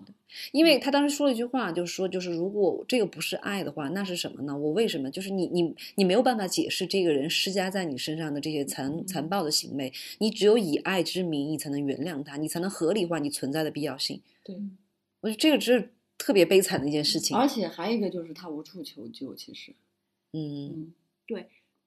哦，对，因为他当时说了一句话，就是他当时讲那个，就是讲到性的问题嘛，说应该要有性教育嘛，学校应该开设性教育，这个是他试图给他爸爸妈妈传递一个信息。但当时他妈妈说了一句话，说为什么就是你们不需要性教育，只有那些不守妇道的人才呃有性行为的人才需要性教育这个事情。他当时就说，觉得说，嗯，他们是关上了自己耳朵，也不愿意听，所以他没有一个就是他的求救的通道是关闭的，对就无论是家庭暴力还是这个事件当中的这些女性，嗯，对，他其实大部分人他们是意识不到这个的，因为他们没有经历过这件事情。经历这些事情的都是少部分人，所以他们也是弱势群体，就没有人可以帮助他们。来自比如说家庭的、学校的，呃，或者是那种公益组织的这些。嗯，我觉得其实如果我们来说，就是社会上的援助，可能我们还无法触及。我觉得我们能做的可能就是身边人的这个对他的帮助。嗯，就是至少朋友、家庭会会对这个事情的认知有有一些进步吧。嗯，所以其实通过这件事情，我的关注点，呃，可能是在之后，就是因为这个里边有非常多的未成年人，嗯。然后有一些女性，我觉得这个女性的年龄可能都是年轻群体，是，嗯，所以呃，他们在事件曝光之后，像明渊刚才说了，怎么去面对这个社会，呃，怎么去呃面对周围的亲朋好友，这都是很大的问题。对，网友可能过了三天就忘了，对对对但是他生活这个真实的环境会给他这个终身有。他真的非常怕，比如说会不会周围的人怎么看我，怎么对，会不会对我指指怎么点点求学，怎么就业，嗯怎么那个结婚，怎么对吧？嗯，新闻上说韩国政府可能在给这些受害者来更改身份信息、身份证号码，但这只是一个方面吧。其实我觉得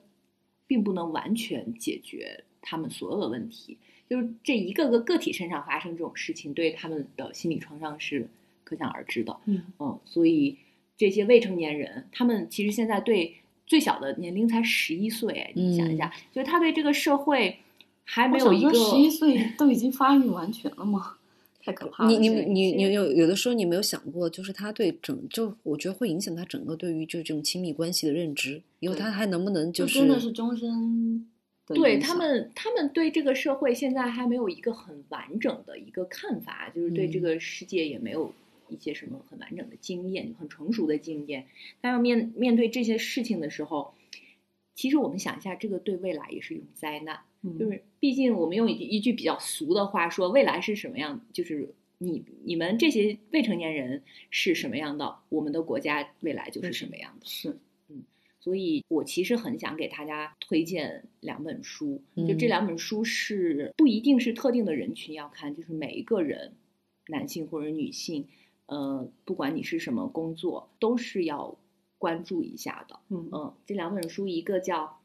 综合防治儿童性侵犯专业指南》，还有一个是《学会保护自己，远离儿童性侵犯行动指南》。嗯嗯，这两本书呢都是中科院心理所的。呃，龙迪教授来写的，嗯，他是中国科学院心理所，也是中国科学院心理健康重点实验室的教授。他其实本人对他其实本人在这个儿童避免受侵犯的这个这个领域里有，他有很长时间的一线的工作经验。嗯嗯，而且他是心理学界很早就站出来，用很扎实的研究呼吁社会来关注这个儿童性侵这个问题的专家。嗯，在他最早的著作是在二零零七年理想国出版的那本叫《性之耻还是伤之痛：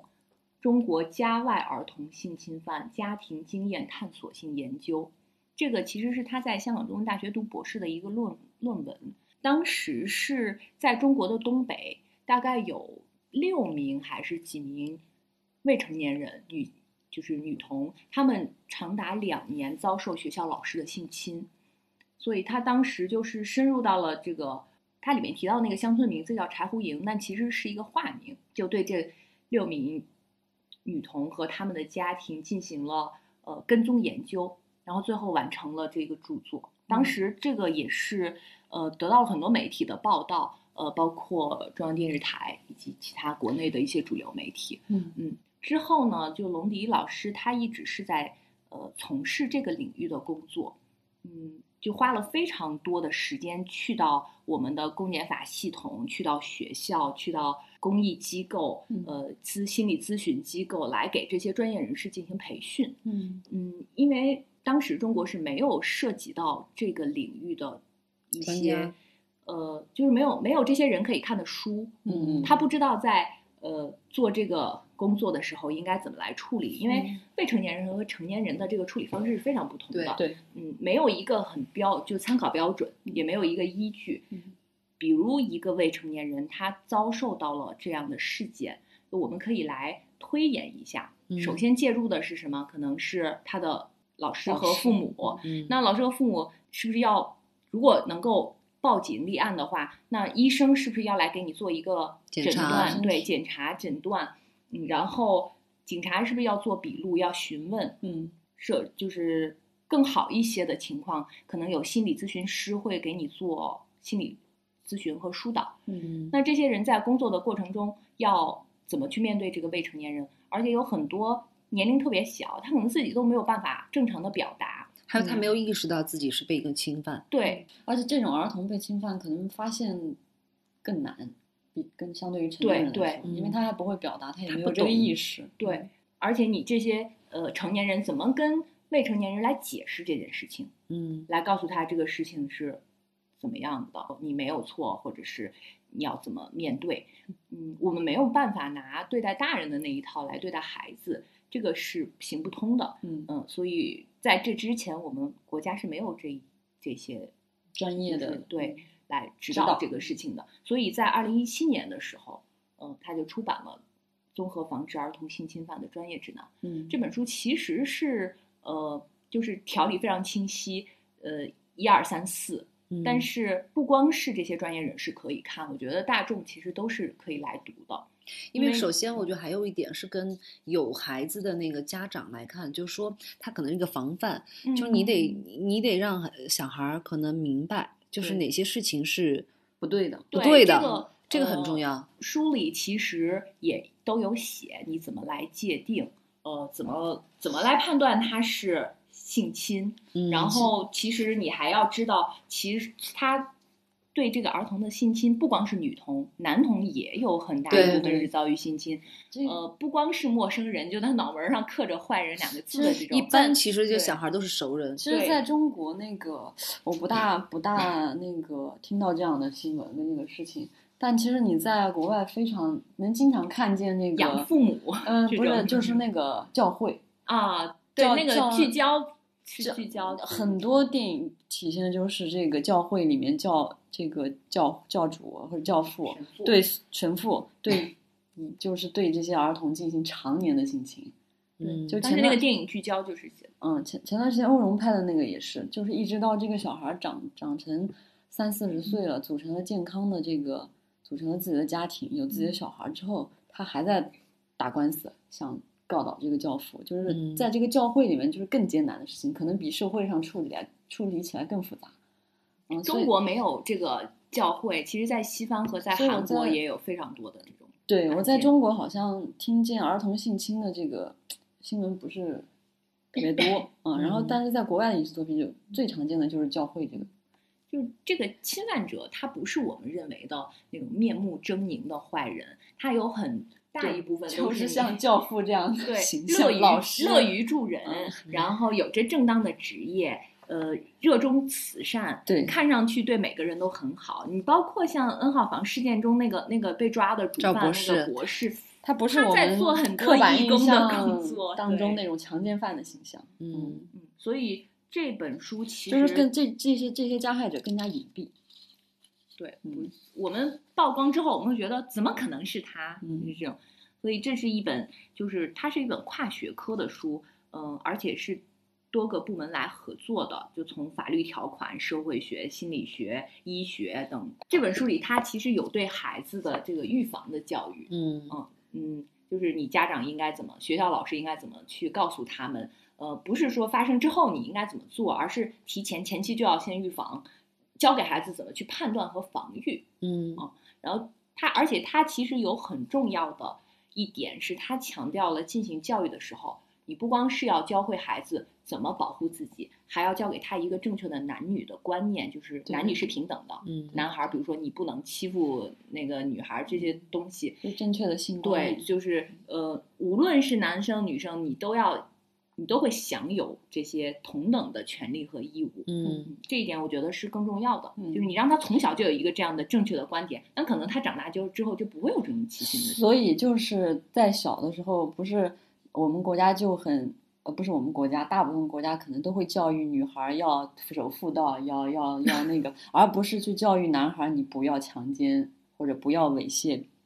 啊，对对女性，对，啊，这种教育是很少的。而是对女孩教育，你要你要循规蹈矩，嗯，就为什么男性会犯罪，有很大的一个原因，可能就是他没有一个正确，他从小就没有受到一个正确的男女平等的观念，对，嗯，所以两年之后，也就是在二零一九年，就是去年年底，呃，蒙迪老师他又出版了写给未成年人的，就是学会保护自己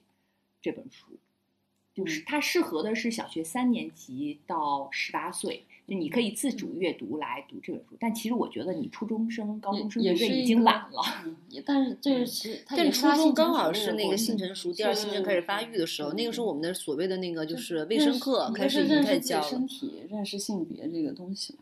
对，就是市面上其实现在有一很多低幼的绘本是在教小朋友怎么去认识这个性别。怎么来保护自己？但是好像没有一个写给大孩子的。哎，我想采访你们一下，你们在上卫生课是吧？不是，你们在上次 Me Too 运动当中，就是这个事情爆出来之后，你们之前能回忆起之前受到过这种性骚扰吗？我以前在公车上遇到过色狼，是陌生人是吗？是陌生人，而且我我不是，我是熟人。而且我没有告诉过，就呃，呃你但但我先讲我我我的事情啊，就是这个是我是在学学生那样特别小，就是你你你当时什么感觉啊？我当时是感觉一开始你根本没有意识到这是什么事情发生了，嗯然后呢，就是你你就只是觉得就是说可能是不是这个人。大家太拥挤了，然后不小心碰到你了。但后来你发现，我都已经挪位子了，就是如影随形，就贴着你在那个在在在嗯走。后来我当时非常生气的回，就是去瞪了那个人一眼，但那个人是非常他。就你知道那感觉，就是全车的人都不知道发生了什么，就就我和他，我们知道发生了什么，但是他看你的那个眼神是一种挑衅的眼神，我现在至今都记得那种眼神，就是他是种挑衅的，就你能拿我怎么样的那种感觉，你知道吗？然后，但是这个事情就是我没有告诉任何人，就是呃，当时可能就觉得不可能告诉家长这个事情，你觉得这是个奇耻大辱。嗯，就你知道我是个受害者，但是我觉得这是一个非常受辱的事情。这个其实就是从小受到的这种教育。嗯，嗯，然后你讲讲你的熟人作案。这个熟人作案，其实我也没有告诉过任何人当时。嗯但是当这个就前段前两年 Me Too 的时候，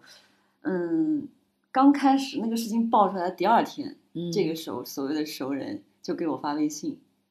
赔礼道歉。哦，他很怕我说出来。嗯我我我我当时之前是没有跟任何人说过，但这个嗯事情爆出来之后，我跟几个朋友说了。嗯嗯，我觉得他跟我赔礼道歉的这个态度还算诚恳吧。嗯嗯，我就没有没有再追究。就 Me Too 运动，其实刚才大太太说了，它是就是它可以促使大家来正视这个问题，不然就没有人会在意这种事情。我觉得很重要的是有一有一部分很勇敢的受害者，他站了出来，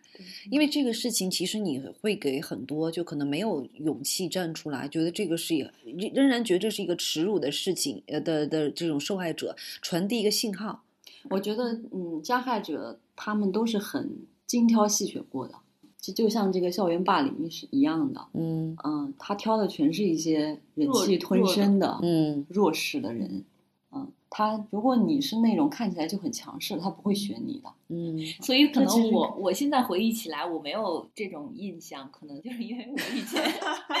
就是我太弱太凶了。对，就是那种在班里要是有有那个，比如说误伤到我的时候，我一定可能把他桌子掀翻。给张女士鼓掌，向张女士学习。我就是那种忍气吞声的怂包。我我我发现为什么我越大越怂了呢？你被社会赋予了太多那种。就我好像没有这个印象，但是我好像听，就是我上大学的时候，同宿舍的同学嗯，有，我就是某一天回来，突然说我在公车上被一个人就是我在火车上有，其实我不止一次，我这人看起来可能 那我这一点儿跟张女士一样，我也是一个看起来不太好说话的样子。但是你们遇到过那个暴露狂吗？遇到过啊，就是录音癖啊。我好像没有哎，我在北京也遇到过，就这个，但他可能不是针对我，嗯就是他可能也精神有问题他就是在大马路上、公交站台上走来走去，一一一根。哎，这让我突然想起我特别一个一个记忆啊，就当时我应该是小学的时候，特别小的时候，嗯，我记得有一个，就当当时我们家旁边有一个医院，然后呢，那有一个那个就是坐在轮椅上的大爷，他就属于那个带着那种可能带着那个导尿管啊。那也不是半身不遂，就在轮椅上。嗯然后呢，当时我们去那个，呃，经常经常他经常在那个就是那个医院的那个院子里池塘边，我们爱在那儿玩嘛。然后呢，经常还跟我们聊天。你知道我以前会觉得老年人就特别慈善、特别和蔼，而老年人就对于我来说，老年人就是好人。无无功无害的。无无害的，嗯然后呢，当时我记得就是他给我讲说那个护士怎么欺凌他，然后把那个什么茶还倒到他脸上，然后当时我就觉得说这老爷爷好可怜啊，就是这个护士怎么能对他这么坏呢？但有一天，他开始就是他经常就是我们可能只要看到我在周围，他就跟我们招手。有一天，他就把他的生殖器暴露给我看，嗯，当时我一下你子都？我我应该小学一二年级吧，天呐，就当当时其实我还不懂什么意思，你知道吗？但是当时我就觉得那很奇怪，然后从那以后我见他我就走得远远的。然后过一段时间，当我就长大以后，你回想这个事情，然后你想他，他当时说那个护士对他什么泼他茶呀什么的，我就一定是他骚扰了别人。嗯，我记得好像以前看那个窗边的小豆豆啊，那本书里，就是小豆豆后来去的那个学校，校长就会让所有的小朋友脱光了，然后去那个池塘还是游泳池里游泳。当时呃，那个就也会引起一些非议嘛。但是那个校长的呃观点就是呃，让他们从小就认识到，比如说你的身体是什么样子的，别人的身体是什么样子的，男生的是什么样子，女生是什么样子，让他们不再感觉到好奇，让他们很自然的接受这件事情，这样才会对，也不会羞耻，呃，这样才会尊重彼此。嗯就他大概的观点是这样子的，我觉得呃，其实教育都是要从非常小的年龄开始的。所以我们想说这个事情，其实也是因为我们小时候这部分的教育也是缺失的，嗯，所以我们当我们，你想我们三个人这个样本，每个人都，啊，张女士没有遇到过是吧？我我这个这个三个人里面，两个人里面都遇到过嗯这种各种各样的情况，就其实当时也是很懵的，根本不知道应该怎么处理，也也不会告诉家长，也不会告诉任何人。其实就是这部分教育还是缺失的。嗯你看，你小学一二年级事情，你记得这么清楚，这种事情真的是很难忘记的。所以我们觉得对未成年人的教育是任何人都不能缺失的，任何成年人都不能缺失的。嗯，而且我们作为成年人，其实应该首先以身作则。而且你不觉得就现在的就中国很多父母就是关于就孩子是怎么来的这个事情，就是还是回避的，因为这是跟性有关的事情，都一直是因为这回避的。因为这一代父母也没有经历过正规的性教育，他不知道怎么跟这个。所以之前就是在哪一年北师大出的那个就是性教育的那个书，后嗯来因为家长反对就停掉了吧？啊，对对对对对，嗯因为你你你想想，我们这一代人的小时候记忆都是觉得被我是捡回来的嗯，然后我是怎么怎么来垃来圾桶捡的。对啊，都是这样，但咱们都是被捡来的一代啊。而且我记得我们当时上，但我其实我我上学的时候，我们那个教那个女性的那个，我们叫生理卫生课嘛，嗯就开始教你怎么使用嗯、呃卫生巾。但你知道，就这个事情啊，我我我你们以前懂什么叫月经吗？你是什么时候有这个知识的？就来了之后吧，就就来了之后，那那是其实挺晚的。嗯初初初中了，那我是小学四年级，我知道了。你知道我的来源是什么吗？嗯，是家里有有一个杂志叫那个《家庭医生》，你们记不记得？啊知道我是看了篇故事，因为以前我妈总是骗我，就是我妈以前月经的时候，可能就有的时候不小心就弄到就是那个沙发上什么的，我会很紧张。我说妈，你怎么流血了？我妈说我做到钉子了，所以你。因为我很长一段时间都不敢坐我们家的沙发，我总觉得我怕怕我做做到钉子 就是而且我妈是医生，我想说我妈是医生，我妈都没有就是很认真的跟我讲这个事情。我第一次遇到这个事情是，呃，我在上小学的时候，就那个时候我我是还没有经历这个事情，但是我有一天好像是在一个亲戚的办公室看到了他跟他的同事，就是他两个人好像就非常紧张的在讨论一件什么事情，然后他的同事就说：“哎呀，怎么办？那个他本来是坐在那儿，坐在一个嗯什么椅子上还是什么，然后我小姨就说：你赶紧回家吧。然后他突然站起来，就发现那个有血，嗯就他坐的那个地方有血。我其实现在回忆起来，我是一个小时候好奇心并不太强的人，嗯，就我看见这件事情了。你我也也没问没你觉得很正常吗 我我不觉得正常，但是我也没有想好奇的知道到底发生了什么。嗯就我不知道我那时候的关注点在哪里，反正他就说你赶紧回家吧，然后他就说哎呀，我骑自行车会不会弄到那个车座上什么的，这是一件事情，就我最早知道，然后之后可能就是我自己来月经之后，那你当时不会觉得很害怕吗？就是会就你你知道你的知你的知识是完全没有给你任何预警的，你可突然开始流血，你就很害怕呀。嗯，没有害怕，我没有我大概知道一点点。我当嗯时就完全不知道，我就告诉我妈了，然后我妈就会告诉我说，我我就是还是有点紧张，我就整日卧床不起。哦，那我倒我觉得不能乱动，因为我本身就是原发性痛经，可能刚来第一次的时候就有一点。我提到这个事情，我还想说，我对这个男权社会的一点抵抗，嗯就是你不可以嗯提这件事情。对我就不想，我就是很大方的拿着卫生巾去厕所上厕所，我不想用嗯任何东西盖着它。嗯就是我觉得这个东西没什么可盖的。嗯然后我来月经了，我痛经，我就说我我来月经了，我痛经。我觉得这个东西没什么可以不不值得。所以在这个八二年生的我是说卫生拿着卫生巾去上厕所有什么问题？对，就有提到过这个事情嘛，就是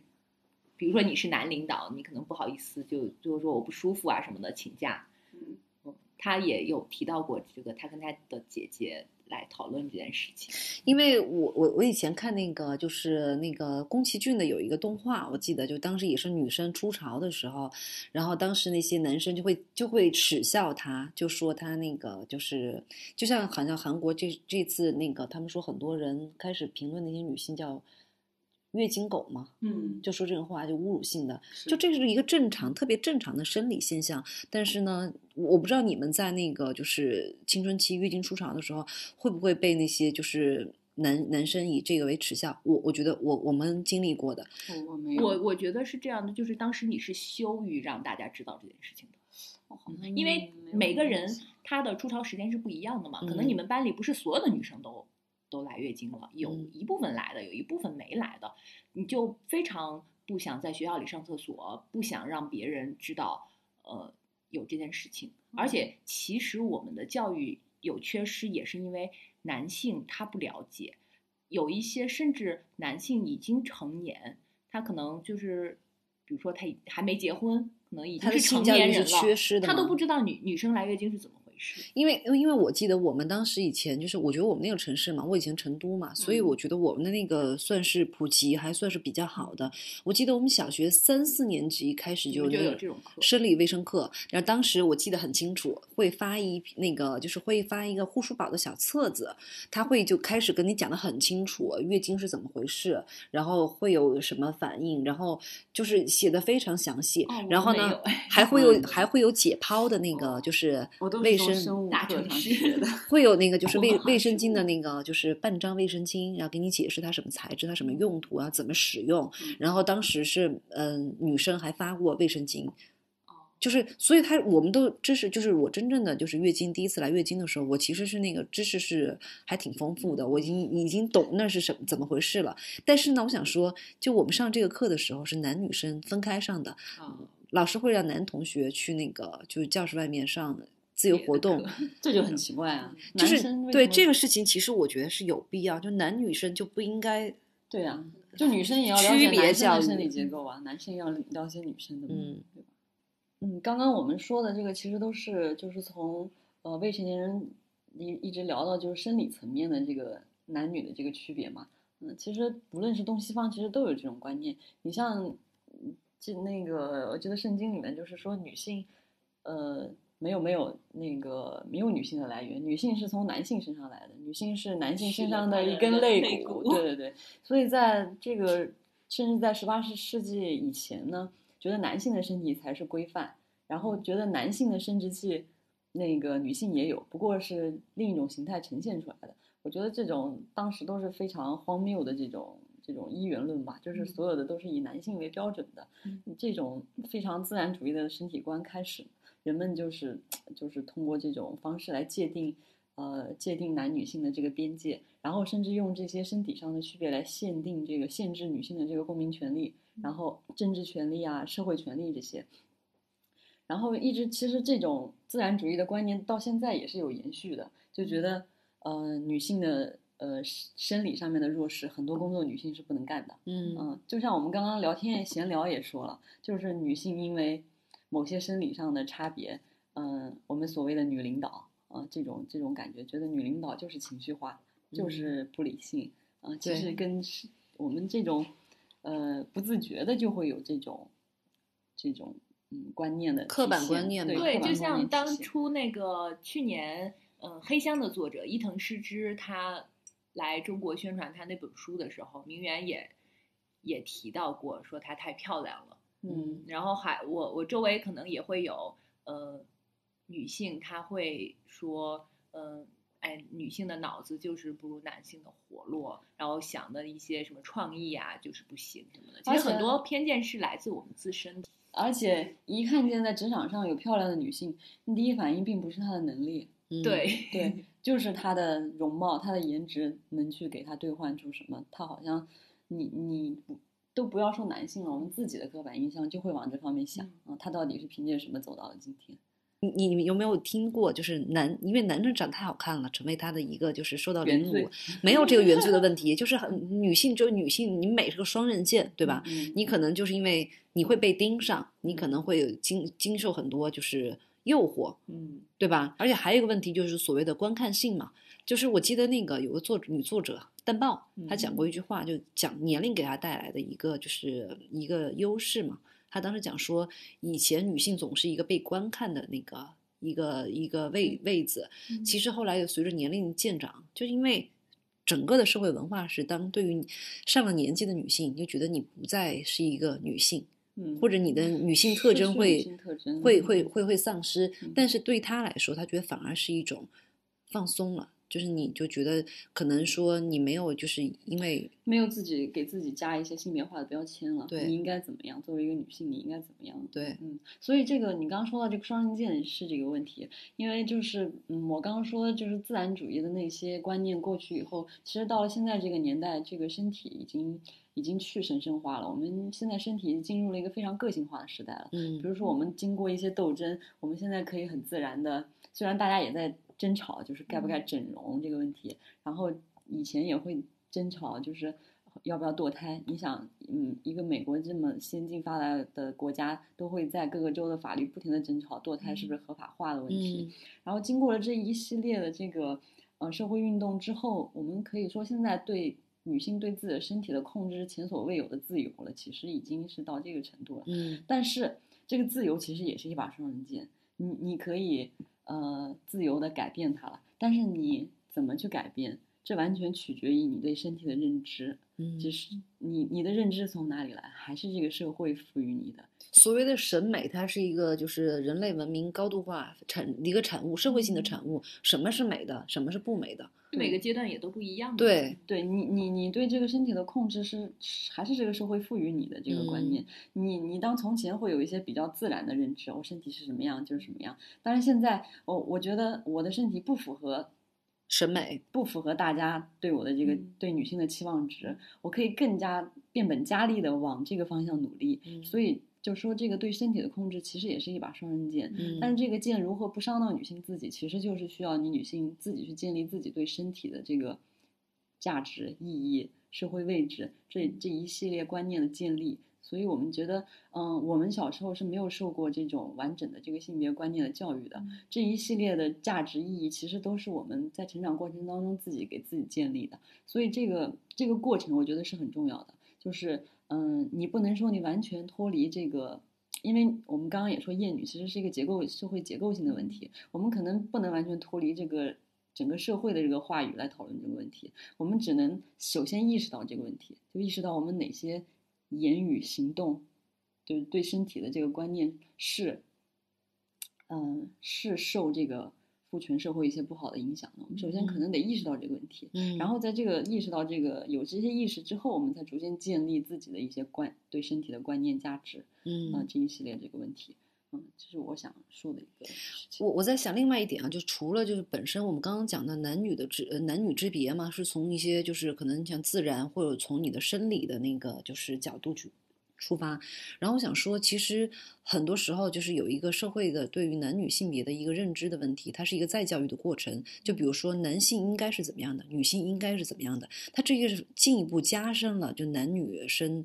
就除了就是那个身体构造的这个这个生生物的区别以外，慢慢的，你的你的性你的这个社会对你的要求，就家庭对你的培育，比如说女生就要有女生的样子，男生要有男生的样子。我想说的叫应该叫社会性别态，就社会赋予你的性别应该是呈现出怎么样它就这个这个东西加深了或加重了男女的性性别的差异。就比如说哪些工作啊，就是适合女性，因为女性天然的细腻，人我觉得是这样的，不应该更强调它的差别，应该嗯强调男女的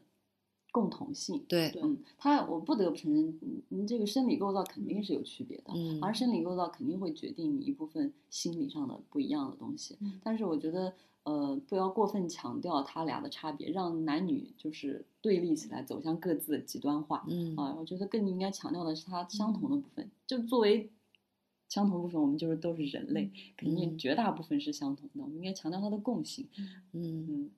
还有一部分啊，我记得当时那个就是那个阴道独白的那个作者，嗯他有一个那个 TED 上有个演讲，叫那个拥抱内心的少女。嗯他当时讲的是说那个所谓的就是人类共有的不分男女的那个少女特质。那少女特质是一些柔软性。当时他就讲到一点，就是说，其实在一个男孩小时候，他们会被教育，就说你受伤了，你不能哭，嗯男孩是不能哭的。嗯，然后，而且男生就可能，如果你像现实生活中，如果你一个男生特别爱抱怨、特别絮叨，你会觉得这个男的婆婆妈妈的，婆婆妈妈的嗯你你看我们就会有这种很自然的评价。对然后我们会我们会说那个婆婆妈妈的呃你摔倒了，然后躺在那儿哭。那个我们记得那个脱口秀里那个演员说，他妈跟他说站起来，别像个娘们儿似的。对，对所以这个东西就是，其实从小就这个就是让男性他其实不易于抒发他自己内心的压力。嗯其实后来也说，这也是造成了一个男性的为什么他我们说男性没有那么柔情，没有那么有弹性，其实也有可能这个都不是说他生理的那个就是或者他本身性格带来的。给他的，就是社会话语构建了塑造的这种种形象，所以后来他当时那个作者就讲到说，为什么现在有那么多现代的战争，嗯以及就是那些暴力的行为产生，其实跟我们就是对男性的要求是有有有关系的。嗯，所以说他们也是这个权利的受害害者受害者嗯，对。所以现在其实不太说就是男权女权这样的话了，所以我们希望说的也是平权嘛。嗯就是我刚说了，就是我们是逐渐建立的自己对身体的这个价值跟意义的这个概念嘛。嗯嗯，当然男性也是在这个社会不断被不断自己建立起这个观念的，所以就是嗯嗯，有可能女性在小的时候，她对就我刚跟那个大太太聊天，就是说我小时候是没有什么性别意识的，嗯，就是因为我本身就很爱运动，也很爱跟男孩儿男孩儿玩，反而就是初中我记呃中学中学以前我基本上不跟女孩玩的，因为我觉得女孩儿玩的东西我都不感兴趣。然后那个到到了初中之后，我不知道是因为我来月经了，还是被这个家庭或者被学校教育了，就是呃女性不应该跟男生那么亲密频繁的接触了。嗯我到那之后就不太跟男生说话，也不太跟男生玩了，就只跟女性玩。这个是我记忆里面就是像反反差特别大的一个部分。我觉得嗯这也是就是我对性别的一个认知的这个开始。嗯，就是这个价值观是在那个时候慢慢开始建立的。嗯，我想男性其实也有这么一个过程。然后那个，我的上次还听见那个，就是张女士的一个朋友，是朋友吗？哦，对，说的一个事情我曾经，我曾经有一次跟明媛吐槽过一件事情，嗯。就是呃，最近就嗯。非常近的一个，呃，是我的一个同学，嗯。呃，我在高中的时候跟他关系还不错，是一个男生，然后他可能就是这个男生就是那种班里的好学生，就是又很阳光，然后功课又好，呃，什么各种班干部、各种班干部这种的，对对对。我本来是就是跟他一直关系还还不错的，然后我也是不太就是爱跟女生一起聊一些什么明星八卦的这种，就有的时候还会跟男生聊足球嗯所以就是会有一些男性的朋友，呃，就有一次他突然可能在说话的这个就微信上说话的这个过程中，他看到了我的头像，嗯。我的头像呢当时是一个全身的，嗯，就非常正常的一个头像，他就突然说，就评价我的胸，嗯，就是说你的胸很小，就这样来评价。我当时就火冒三丈，你没有回答一句关你屁事。但是呢，因为他让我很惊讶，就是从以前也从来没有说过这种话题，就是感觉这已经迈入了另迈过了一条界限。，对。然后我当时还就是强压怒火，就会想想要就是教育一下他，嗯你会评价你母亲的胸部吗？你会评价你的妻子的胸部吗？你的女儿的胸部吗？现在教给大家那个 小 tips 啊，这非常好用反驳，对对对非常好用。但是你知道吗？就是他完全不觉得呃不好意思，或者是他冒犯到了我，或者是什么，他就很平静的说，他说是你自己思想的问题，你把它当做了一个性器官，你才觉得这件事情你被冒犯到了，嗯，你你自己摆正态度，你就不会觉得我在冒犯你。他这样说完之后，我就更生气了。然后这纯属我跟诡辩。对，然后他说，因为女性的乳房它有一个哺乳的作用嘛，嗯就就会在这个大众层面就会认为它是一个性器官，嗯，他自己就觉得你不要把它当做性器官。然哎后我，可是他作为第二性征，他就是性器官。然后我就你要说他的性器官那个小的时候，他他也没有 不不不，就是就是不就是这个问题，你知道吗？我当时啊，我当时就非常想说，那我还觉得你的嗯那个生殖嗯器很小，就是我来随意评价你的生殖器，你会怎么想？嗯但是我又觉得，嗯，我也不能就是用他这个方法来，对对对，用他这个方法来来这样对他。然后就在这之后，我跟明媛抱怨过这件事情，而且我还跟另外一个朋友也抱怨过事情。我那个朋友就很很刚，他说：“那你就直接这么跟他说，说你他的那个 性情，因为我们好像在对那种儿童做呃这个教育的时候，会告诉他们，只要是你的衣服遮住的，就不能够随便让大人或者让别人来乱摸或者乱动，嗯也不能随便暴露给别人。嗯就是男生嘛，你肯定是穿那个小小三角裤，就是穿内裤；女生除了这个，你可能上半身这个乳房这小背个地方心对，你要你要穿上衣服。就你教育小朋友的时候，就要告诉他，被遮挡的这个是是你自己要保护你自己的。那已经是一个三十多岁的成年人了，为什么连这点常识，他都不知道？嗯或者是嗯，后来就是再往后，他就可能他能感觉到我的愤怒，嗯，然后他又不想破坏这段友谊，再后来他试图为自己辩解，嗯他辩解的方式呢，就是他说哦，我如果我冒犯到了你，那我道歉。但是我觉得他就是一直在辩解，而不是在道歉。就他嗯的思想上，他其实还没有转变。没有那么容易转变，毕竟哎，但是我觉得就是说，我我我自己不是特别同意，因为那个女性的乳房是那个有哺育的功能，或者是作为一个性器官，我觉得女生对于男性来说，她全身都是性器官，因为你想，你露嗯腿露腿有什么跟生育有啥关系啊？对对对对，对不对？嗯就是你你这还是觉得？观念的问题。对啊，还有小鹿相间，然后也是有问题。肩膀跟就是性器官有什么关系啊？跟那个生育功能有关系吗？都没有。嗯那我觉得就是观念的问题。嗯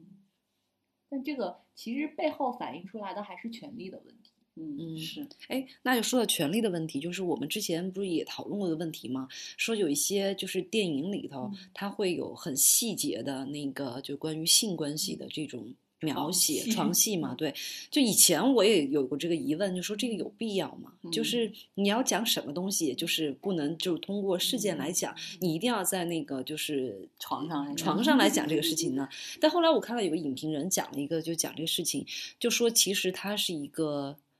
权力关系的一个体现。嗯对对，为什么我们经常会前几年看到那个有一些贪官被情妇曝光，然后就发现这个贪官其实长得又老又 丑，他到底喜欢他哪里？但其实他喜欢的并不是这个人，而是嗯他所拥有的权利。嗯，嗯还有个，我觉得你刚刚说那个评价胸小的事情，它不仅仅是说你的那个就是是不是有那个性别的问题，就是你为什么要随意评价别人的身体就是构造呢？嗯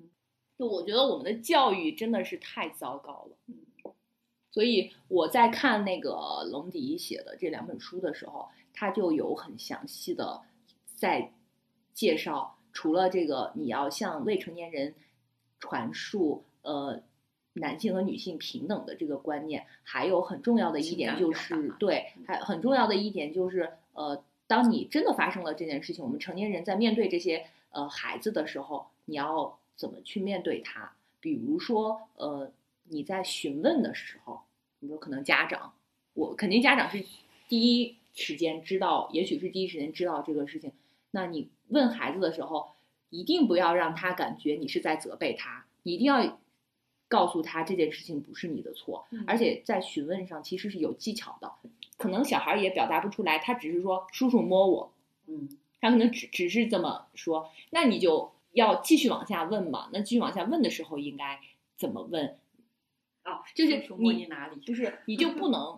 你你肯定是要知道他摸了你哪个什么地方，嗯然后但是你不能直接错误的引导他说是不是摸了你什么尿尿的地方、嗯撒尿的地方，这样你可能需要用另外一种方法引导他把这个事情表达出来，或者是呃，你千万不要问他。你为什么没有推开他？你为什么少用为什么？嗯就是这样你会让他你会让他觉得是他的错，错嗯，一定是说，呃，那是当时什么原因使你没有推开他，嗯，或者是没有怎么来做？嗯你感受，问他的对对对感受的。对，就有很多这种指导性的是需要我们来了解。就是你，也许你可能这一辈子也不会遇到这种事情，但是谁能说得准？对你，你的孩子呢？你的孩子，或者是，当然我们是不希望有这样这样的事情。其实我想说刚，刚刚开始我们几个讨论这个事情的时候，嗯，因为当时还是很愤怒的嘛，嗯，然后基本上就是想，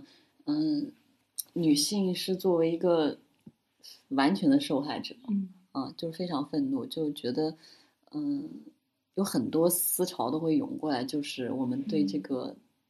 男权社会有很多不满。其实回头想一想，就是需要自我反思的东西也特别多啊，嗯就是这种深入骨髓的、深入骨髓的向这个权力臣服的一些东西。嗯嗯，所以嗯，今天录这个节目，嗯，可能也解决不了什么实质性的问题，但是我们还是有几个嗯希望能达到的事情。嗯，一个就是刚刚那个大太太说的，就是看见这个事情。嗯，你要知道，看见，嗯就哪怕这个事情可能跟你暂时跟你无关，嗯有可能就比如说我们看那个金智英这本书嘛，我当时会觉得说，那是一个或者我们看电视剧讲伏地魔的这个事情，这个可能是跟你的成长环境是。不太相似的，我们可能没有出生在一个特别重男轻女的家庭，以及就是说你从你你这个你你的成长过程，你受到的这种所谓的性别压迫没有那么强，但是你需要知道，这个世界上有一群人，他们是在遭受这样的不公平的那个待遇，就是看见是第一步。嗯，是嗯。嗯，然后我觉得，嗯、还要宽容吧，就是对所有的这些受害者，其实女性嘛，因为我们有一个就是同理心，就是你很容易站在女性的这个受害者的角度去思考问题。我是在想一个问题，刚刚就是你讲到对于小孩儿你的一种就是引导、疏导、预防，让他们知道什么是错的，什么是对的。但刚刚包括你讲你的朋友跟你聊天儿，可能就是涉及到对你身体的一些评价。我想说，其实男性是缺乏这样的教育的。对，就是他不知道什么事情是对的，什么事情是错的。就像刚刚明媛讲的那个事情，就 Me Too 运动以后，就是曾经可能就是冒犯过你的这个人，他会他知道这个社会对这个事情是不容忍的，然后呢，他可能就是有一出于某种呃心理，怕你把这个事情讲出去，会跟你道歉。其实你不觉得这是一个就？我觉得这是一个就是标志性的一个节点，因为就我记得 Me Too 的时候，当时蒋方舟他不是讲了一些事情出来吗？很多拥有话语权的这种所谓的文化里的呃文化界的这些男士，会觉得说。这个根本没有什么事情，他会，他们可能会觉得，就是说，真的就是对于你的性别的侵害，对你身体的侵害，是一个一一定有某种实质性的一个动作，但是呢，实际上他不会觉得他的话语是一种就所谓的那对个他对这个事情的认知并不严重，在他们看来，对他可能就觉得说，我只是欣赏你的身体，我只是欣赏你，或我只是赞美你，他没有意识到你这个就是一个言语的冒犯。所以我想说，就是这些事情，像 Me Too 运动，以及更多的受害者以及女性群体的崛起的发生很重要，因为它对这个整个社会的男性有一个教养的功能。对对，让他们知道哪些是错的，我们要勇于表达女性自己的感受。嗯，是，就像刚当时我刚才说的，就是呃呃，针对这个 N 号房间这个事件，那个女性来说也是，就就是我觉得你最最佳的反抗的时间，就是在他们刚刚找到你，想要威胁你的时候。嗯，我觉得这个时候其实女性还是应该勇敢一点站出来。嗯，因为当你和这个群体在成为共同体了之后，你就会越陷越深，就很难很难再再再嗯站出来，就是这嗯算是一种自我拯救吧。嗯嗯所以我觉得其实我们对待他们更宽容，就是要给予他们更多的理解和支持。嗯我觉得尤其是女性对同性之间，嗯，我觉得其实还有更多事情，嗯，性别上的不平等跟歧视不只是来源于男性，嗯，你回头反思一下，很多都是来源于你的同性给你的这种社会压迫跟道德审判。其实你看，现在有很多的那种流行词，比如说什么绿茶婊、嗯汉子婊，其实这也是男性取的嘛，这都是来源于女性取，的。你看那些有婚外情或者伦理问题的情感的评论底下，去那个没有大部分人在指责男性全，是而且你看他的留言，你就知道他肯定是女性，嗯就是女性在为难，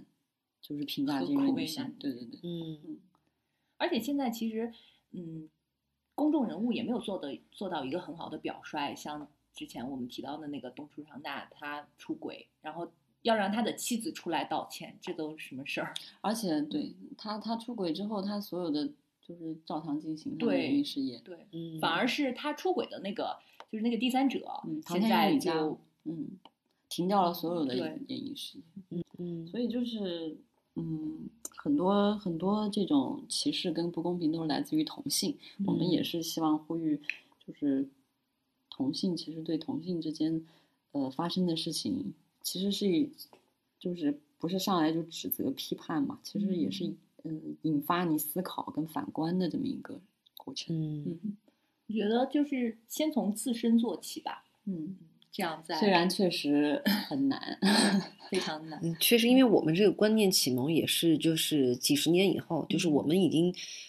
经经对接受了二十多年的这个就是所谓的这这个也是最对所谓的女性崛起嘛，所以女性思潮的崛起。所以我现在说，现在大家说，现以前我们的那个中国市场啊，大陆市场有很多那种所谓的大女主戏，嗯我觉得这个其实不管就是大家爱白看吧，但这个就是其实我觉得是一个很好的思潮，它是证明女性在反思。而且我觉得这个事情的基础是女性的经济独立了之后，就是女嗯性的消费力变强了。我意识到这个事情是因为现在是一个。呃，广大女性消费男色的时代，嗯然后我才知道啊、女性现在有能力开始消费男色了，就是小鲜肉非常吃香，相反小女孩不怎么吃香了。大女主戏变强，在就是我觉中国得大陆这个绝对是一个经济地位提升的结果。嗯，就大女主戏都变多，在中国大陆来说，还只是进了一小步。就是这些大女主还并没有成为女主角，嗯但是你看韩国的近年的一些影视剧，像什么《迷雾》啊，《请吃饭的漂亮姐姐》这种，就是大女主她是女主角，而且目前很多我觉得大女主戏都是非常表面的，对，她就展现披着这个什么展外衣，现 还是言情剧，展现女性，就是比如说说女性这个各方面的能力都变强了，然后社会地位变高了，变厉害了。我觉得这其实嗯不是真正的有点单平权，一。啊、这个其实还是男权的视角。嗯嗯，对，他其实大女主戏并不并不是说这个女性主义的。我我觉得少她的嗯出现是一个积极的性。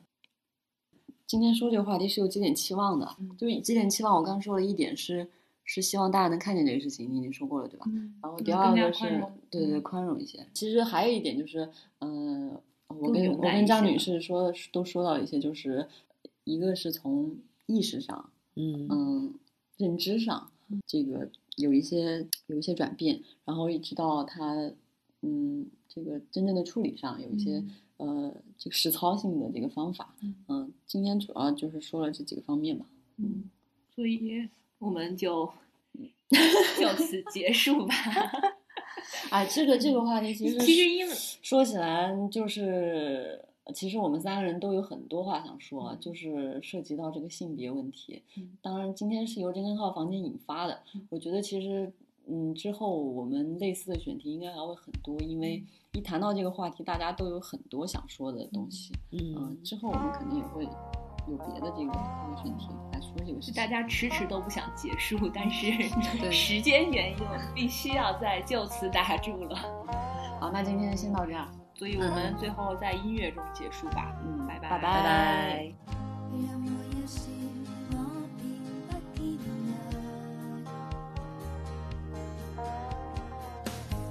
自由之秋是一档泛文化类播客节目，我们会在这里分享所见所闻、所思所想，从读书、电影到美食旅行，从婚恋情感到职场成长，我们想和更多有趣的灵魂一起，以微观生活记录时代流动。我们希望这里可以成为一部自由而真实的私人生活史，欢迎关注。